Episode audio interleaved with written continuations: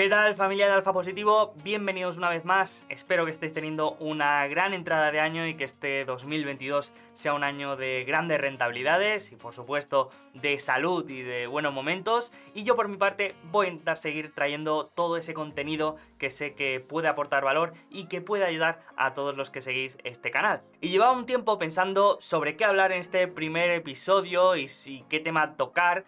Y la verdad que creo que voy a hablar de algo un poco más filosófico, pero creo que también muy interesante, que es, como veis en el título de este episodio, sobre qué es la inversión. Y esto viene porque hace unos días, en una cena de Navidad, un amigo me comentó que seguía los vídeos del canal y que le gustaban mucho, pero que no invertía porque no podía.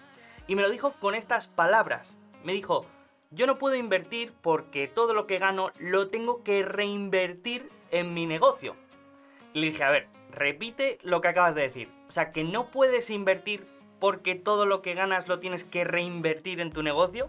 Eso es como si te digo que no puedo entrenar porque estoy demasiado ocupado preparándome para una maratón. Pero de lo que me di cuenta es que a veces entendemos la inversión como esa acción de ir a un broker, pulsar el botón de comprar y ver cómo la acción que hemos comprado se mueve en un gráfico o cómo hay números que van para arriba y para abajo cuando creo que en realidad la inversión tiene un sentido mucho más amplio y mucho más profundo.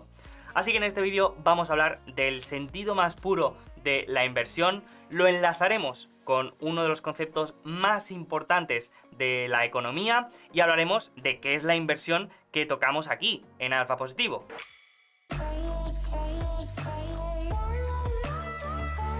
Antes de empezar, como siempre, recuerda que si quieres saber más sobre cualquier empresa de la mejor manera posible, te tienes que descargar la aplicación de Quarter.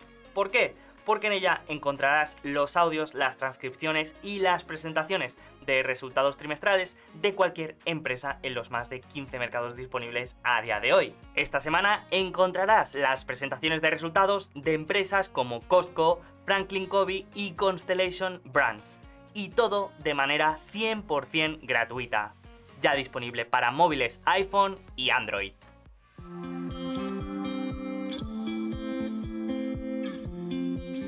Todos, absolutamente todos, partimos de una idea de lo que es la inversión, hayamos invertido o no.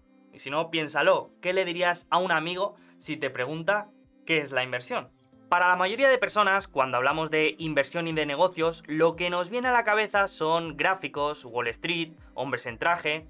Esta asociación se puede explicar por la influencia de películas como El Lobo de Wall Street, por ejemplo. Una película buenísima, pero que en mi opinión y en mi experiencia es una representación muy alejada de la realidad.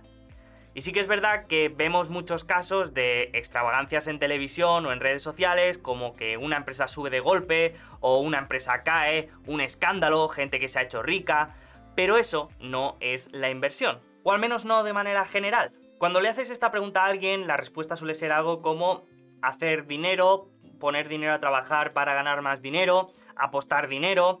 Si hay alguien más metido te puede decir que es emplear unos recursos para obtener una rentabilidad y la verdad es que ninguna de estas respuestas está mal del todo. Pero al final, la inversión no es más que una reducción de nuestra preferencia temporal. Uno de los conceptos más fundamentales de economía. Este principio fue expuesto por el economista y profesor universitario von Baberg, uno de los precursores de la Escuela Austríaca de Economía y Pensamiento. La ley de preferencia temporal simplemente explicaba que los bienes presentes, por regla general, valen más que los bienes futuros a igualdad de cantidad y calidad.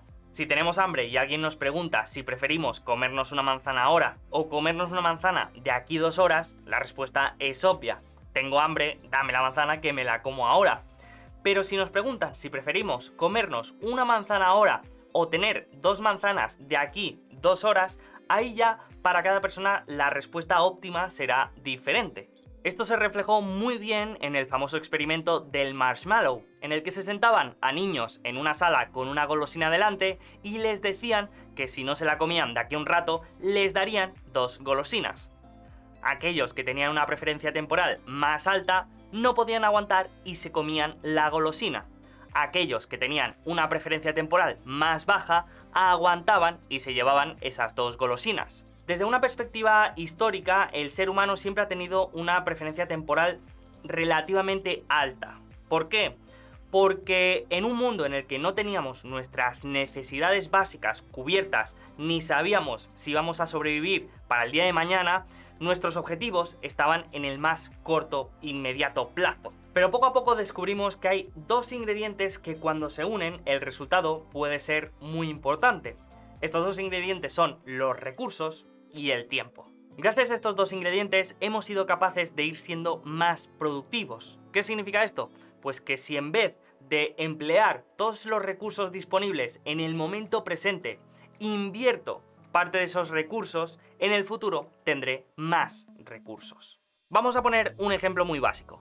Si en vez de emplear 8 horas de mi energía y tiempo en intentar pescar con la mano, invierto esos mismos recursos en intentar construir una caña, mi resultado a corto plazo es cero. No tengo nada. Me he pasado todo el tiempo fabricando una caña y no tengo ningún pescado. Mientras que si hubiera empleado esos recursos en pescar, probablemente habría cogido alguno con la mano. En ambos escenarios tenemos un input de 8 horas trabajadas, mientras que el output es diferente en los dos casos. En el primer caso, el resultado tras las 8 horas es que tenemos peces, que nos los podemos comer. Y en el segundo escenario, solamente tenemos una caña, que no nos podemos comer.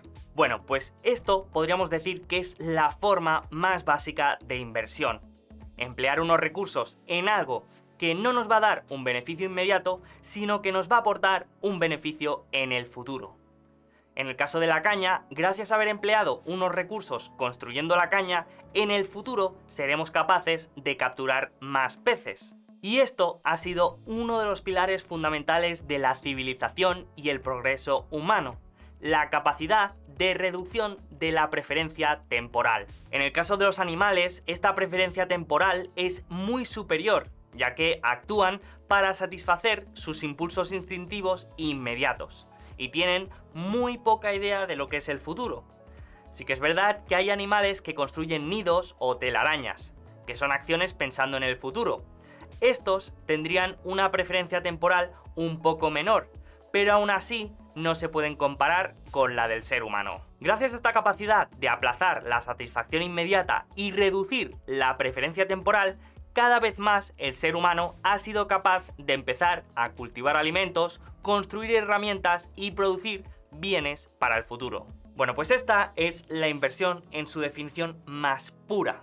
Cuando el ser humano empieza a diferir su gratificación inmediata y reduce su preferencia temporal, empieza a dedicar recursos presentes para la producción y desarrollo de nuevas herramientas, de nuevas tecnologías que le permitan ser más productivo en el futuro. El economista Hans Hermann Hope explica que una vez la preferencia temporal cae lo suficiente como para permitir el ahorro y la creación de bienes de capital o de consumo duradero, la tendencia es que vaya cayendo poco a poco y esto es lo que explica el proceso de civilización. Cuando el pescador ve que en vez de pescar dos peces al día, con la caña puede pescar muchos más, enseguida está incentivado a pensar en nuevas mejoras y en nuevas maneras de aumentar esa productividad. Es entonces cuando piensa en hacer redes, en construir barcos y en desarrollar otras herramientas que le permitan ser más eficiente y más productivo. Es decir, esto es lo que estaba haciendo mi amigo cuando me decía que reinvertía todo lo que ganaba en su propia empresa. Así que yo creo que con esto nos podemos hacer una idea de lo que es la inversión en su definición más pura, que no es una acción especulativa y emocionante como ir al casino, sino que es un proceso de poner recursos a trabajar para obtener más recursos en el futuro. Y es que la inversión está más presente de lo que creemos en nuestras vidas, tanto a la hora de estudiar, como a la hora de trabajar, como a la hora de simplemente estar viendo este vídeo, en el que por ejemplo estás dedicando una serie de recursos como tu atención, tu tiempo y tu energía en una acción que crees que te va a aportar unos beneficios en el futuro. Solo a través de esta reducción de nuestra preferencia temporal las personas empezamos a valorar invertir a largo plazo y priorizar los resultados futuros. Gracias a esta reducción de la preferencia temporal, los niveles de capital de la sociedad han ido aumentando, se ha incrementado la productividad y con ello la calidad de vida. Ahora esto ha ido evolucionando y la sociedad ha desarrollado una herramienta común para transmitir estos recursos, que es el dinero o los recursos monetarios. Con este dinero ya tenemos un idioma general en el que medir todas nuestras acciones. Ya no invertimos tiempo en la construcción de una caña, sino que tenemos un trabajo por el que ganamos un dinero y luego una parte de ese dinero lo empleamos en consumo presente y otra parte la ahorramos para generar una mayor cantidad de dinero en el futuro. Y aquí entra la inversión que todos conocemos y de la que hablamos en alfa positivo, de aquella inversión que podemos realizar con ese dinero que ganamos pero que no dedicamos al consumo presente, sino que lo ahorramos para obtener más dinero en el futuro. Y esta inversión se puede hacer básicamente en dos tipos de activos, los activos reales y los activos financieros. Los activos reales son todos aquellos activos que tienen un valor intrínseco gracias a sus propiedades. Aquí podríamos encontrar metales preciosos como el oro, materias primas como el algodón, bienes inmuebles como terrenos o criptomonedas como Bitcoin. Estos han sido los activos que hemos tenido toda la vida, a excepción de las criptomonedas. Pero si pensamos en viviendas, oro o materias primas, pues prácticamente durante toda la historia hemos comercializado con ellas. Pero el sistema financiero ha ido desarrollando unos activos un poco más sofisticados, que son los activos financieros. Un activo financiero es un activo que no tiene una forma física ni propiedades valiosas por sí mismo, sino que obtiene su valor de un derecho contractual o de propiedad. Es decir, que lo que estamos comprando cuando invertimos en activos financieros son derechos. Derechos contractuales o derechos de propiedad. Pongamos, por ejemplo, que tengo una idea de negocio y quiero abrir una tienda de bicicletas llamada Alpha Bikes. Quiero vender bicicletas con mi marca y con un diseño especial que he creado. El problema es que necesito 20.000 euros y solamente tengo 10.000. Me faltan otros 10.000 para comprar todo el material, contratar a alguien para hacer la web y poner en marcha el proyecto. Si mi primo David tiene dinero ahorrado y cree que mi idea es buena, puede decirme, eh, me gusta tu idea y creo que eres un buen emprendedor. Te voy a dejar los 10.000 euros que te faltan para que puedas comprar todo el material que necesitas y puedas alquilar una tienda para vender tus bicis. Ahí entran los activos financieros. En este caso concreto, mi primo me está dando 10.000 euros para montar mi proyecto empresarial. ¿Qué obtiene él a cambio? Pues aquí hay dos opciones que son las que definen el concepto de los activos financieros. Yo podría decirle a mi primo, mira, tú me dejas estos 10.000 euros y yo te devolveré cada año 1.000 euros más el 10% de interés durante 10 años. En este caso, mi primo me estaría prestando dinero me estaría dejando un dinero con la promesa de que yo se lo devolveré en un plazo de tiempo determinado, más una cantidad extra en concepto de interés. Pero también podríamos elegir otra opción, que es la de en vez de acordar cuánto dinero le voy a devolver y cuánto le voy a pagar de intereses, le podría decir que como no sé si el proyecto va a ir bien o mal, lo que voy a hacer es darle el 30% de los beneficios cada año. Si el proyecto va mal, puede que no le devuelva ningún dinero. Pero si va bien, cada año le repartiré el 30% de lo que el negocio genere. En este caso, ya no estaríamos hablando de una deuda o de un préstamo, sino que estaríamos hablando de un interés económico en la empresa, lo que a partir de ahora llamaremos como equity. Ahora, en vez de una promesa de devolverle una cantidad fija, le estamos prometiendo una rentabilidad variable en función de lo que genere la empresa. Y estas son las dos variantes de los activos financieros, la renta variable y la renta fija. O dicho de otra manera, la deuda y el equity. Así que como conclusión, cuando compramos un activo real, lo que estamos comprando es un activo que tiene valor por sí mismo. Mientras que cuando compramos un activo financiero, lo que estamos haciendo es dejándole dinero a alguien para que pueda llevar a cabo su proyecto empresarial.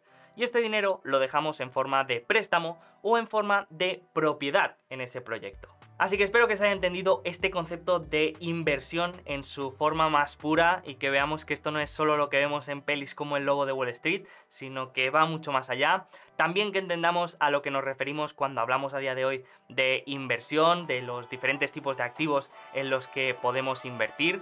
Así que espero que te haya gustado, seguimos en el próximo, nos vemos la semana que viene y que tengas un gran y rentable año.